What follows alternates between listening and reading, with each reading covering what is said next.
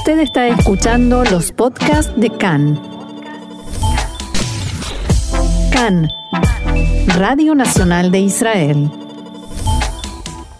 Vamos a comenzar porque hoy martes 24 de diciembre, 26 del mes de Kislev, estos son nuestros titulares. El Ministerio de Protección del Medio Ambiente ordenó postergar la puesta en funcionamiento de la plataforma de gas en la costa norte de Israel. El Tribunal del Likud decidió que no habrá elecciones primarias para la lista de candidatos. Guidon Saar asegura que ganará las elecciones del Likud y actuará para que Netanyahu sea el próximo presidente de Israel.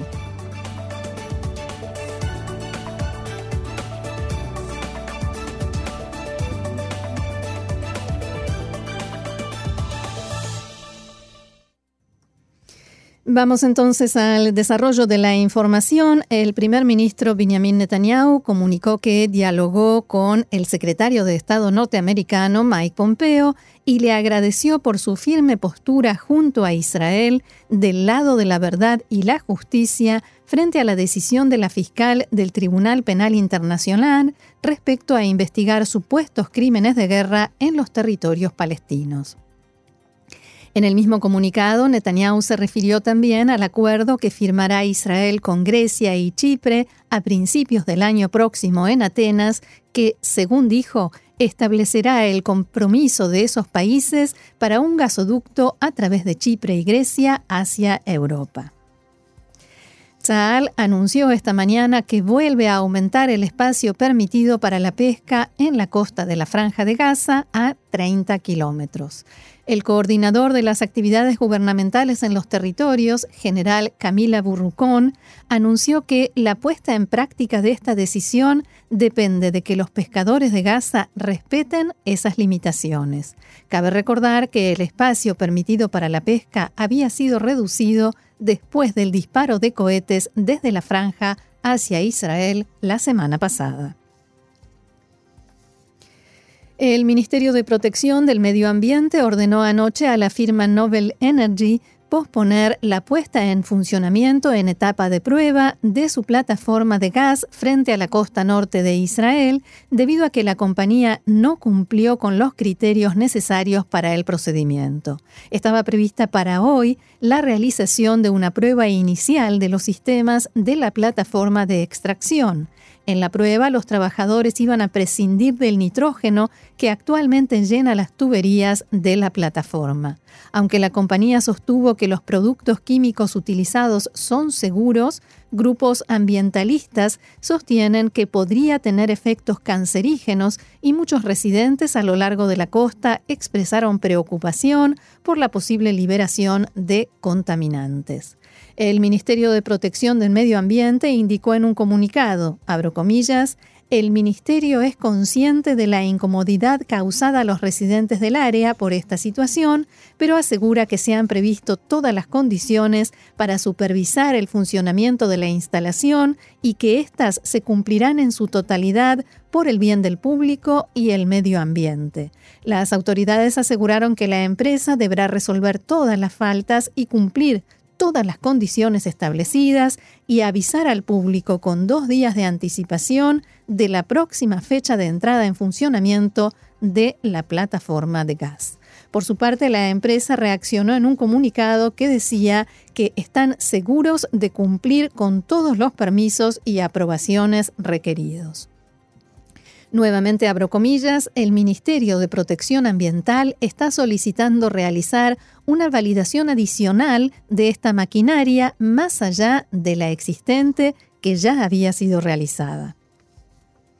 Vamos ahora a la información del ámbito político. El tribunal del partido Likud decidió que no habrá elecciones primarias para la lista que presentará el partido en las próximas elecciones. Los miembros del tribunal tomaron esta decisión en respuesta a las apelaciones y recursos que fueron presentados en este sentido y de los que, como recordarán, informábamos ayer.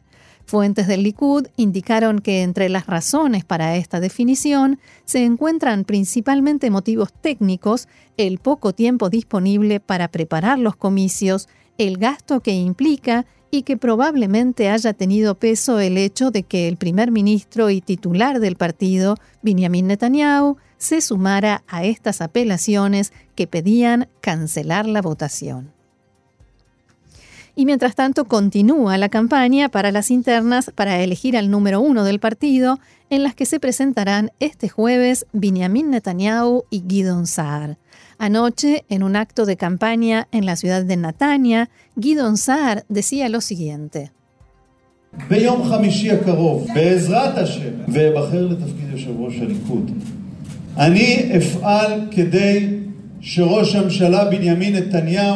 Este jueves, con ayuda de Dios, voy a ser elegido para el cargo de presidente del partido del Likud. Voy a actuar para que el primer ministro Benjamin Netanyahu sea electo para el cargo de próximo presidente de la nación en las elecciones que se llevarán a cabo dentro de un año y medio y pueda seguir aportando de su talento en el ámbito internacional al estatus del, del Estado de Israel en el mundo. Saar dijo que sabe que esta propuesta no tendrá una reacción positiva, pero que actuará para ello cuando llegue el momento para que realmente suceda. También aseguró que, tal como en su momento Shimon Pérez lo hizo, Netanyahu tiene un talento extraordinario y si es elegido presidente podrá mejorar la imagen y el estatus de Israel en el mundo.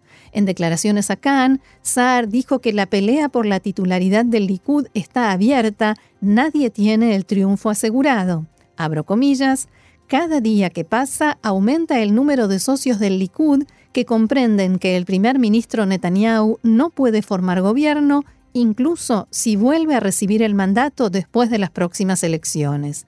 Saar volvió a advertir que si Netanyahu sigue al frente del partido, el Likud podría perder el gobierno y pasar a la oposición, pero al mismo tiempo dijo que respetará la decisión que salga de las urnas y apoyará a Netanyahu si es el vencedor. Me encantaría, dijo Guidon Saar, escuchar alguna vez de boca de Netanyahu que va a respetar la definición de los votantes. Desde la sede de campaña de Netanyahu reaccionaron diciendo que la propuesta de Saar no es más que una manipulación que muestra que se alineó con la prensa y con la izquierda para expulsar al primer ministro del liderazgo del país. No es momento para divisiones en el Likud, sino para unirse en torno a Benjamin Netanyahu, finaliza el comunicado. Por su parte, el legislador Yoav Segalovich de Azul y Blanco criticó estas declaraciones de Gidon Saar, ya que, según explicó, Saar solo cuestiona a Netanyahu por el temor de que el Likud pierda su lugar como partido de gobierno, pero no por cuestiones morales.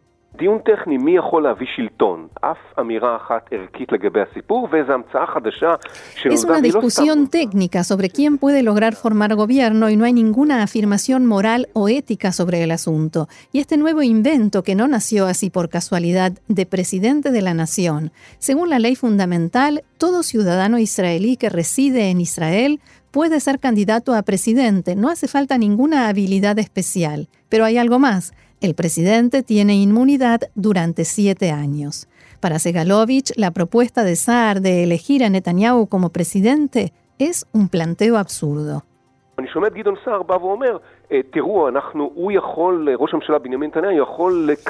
Ahora escucho que, que Gidon Saar dice, vean, Netanyahu puede mejorar nuestro estatus en el mundo. Esto es un disparate. ¿Un hombre con una demanda por soborno pintada en la frente va a mejorar nuestra imagen y nuestro estatus en el mundo? Por último, Segalovich afirmó que hay que establecer una línea roja y decir hasta aquí. Y mientras tanto, en el partido Abodá las cosas no están mucho más tranquilas. Se vive una situación que los medios hoy definen como crisis de confianza. Los cuatro legisladores de Abodá, Itzik Shmuli, Omer Barlev, Merab Mijaeli y Revital Sueid, se enfrentaron anoche al titular del partido, Amir Pérez.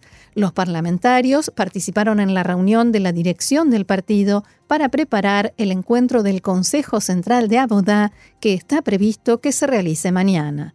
Respecto a casi todos los puntos del orden del día, se pusieron de acuerdo o ya había acuerdo previo.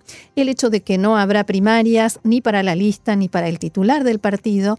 Y cuando parecía que todo estaba perfecto, hasta que los legisladores se enteraron que el titular del partido, Amir Pérez, tiene intención de solicitar reservar dos lugares en la lista entre los primeros diez para dos personas que él defina.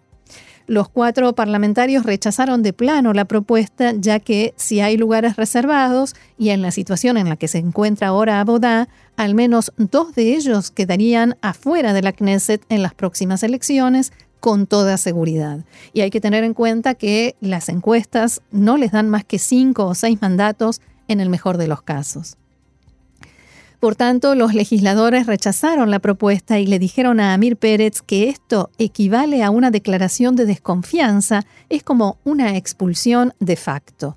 Además, dicen, esto va a afectar la campaña electoral porque, ¿cómo pueden esperar que trabajemos para una campaña sabiendo que después de las elecciones vamos a quedar afuera? Amir Pérez trató de tranquilizarlos diciendo que solo traerá una persona de afuera si es alguien de tal calibre que pueda cambiar la situación a nivel electoral, pero con este argumento no logró convencerlos ni mucho menos dejarlos tranquilos.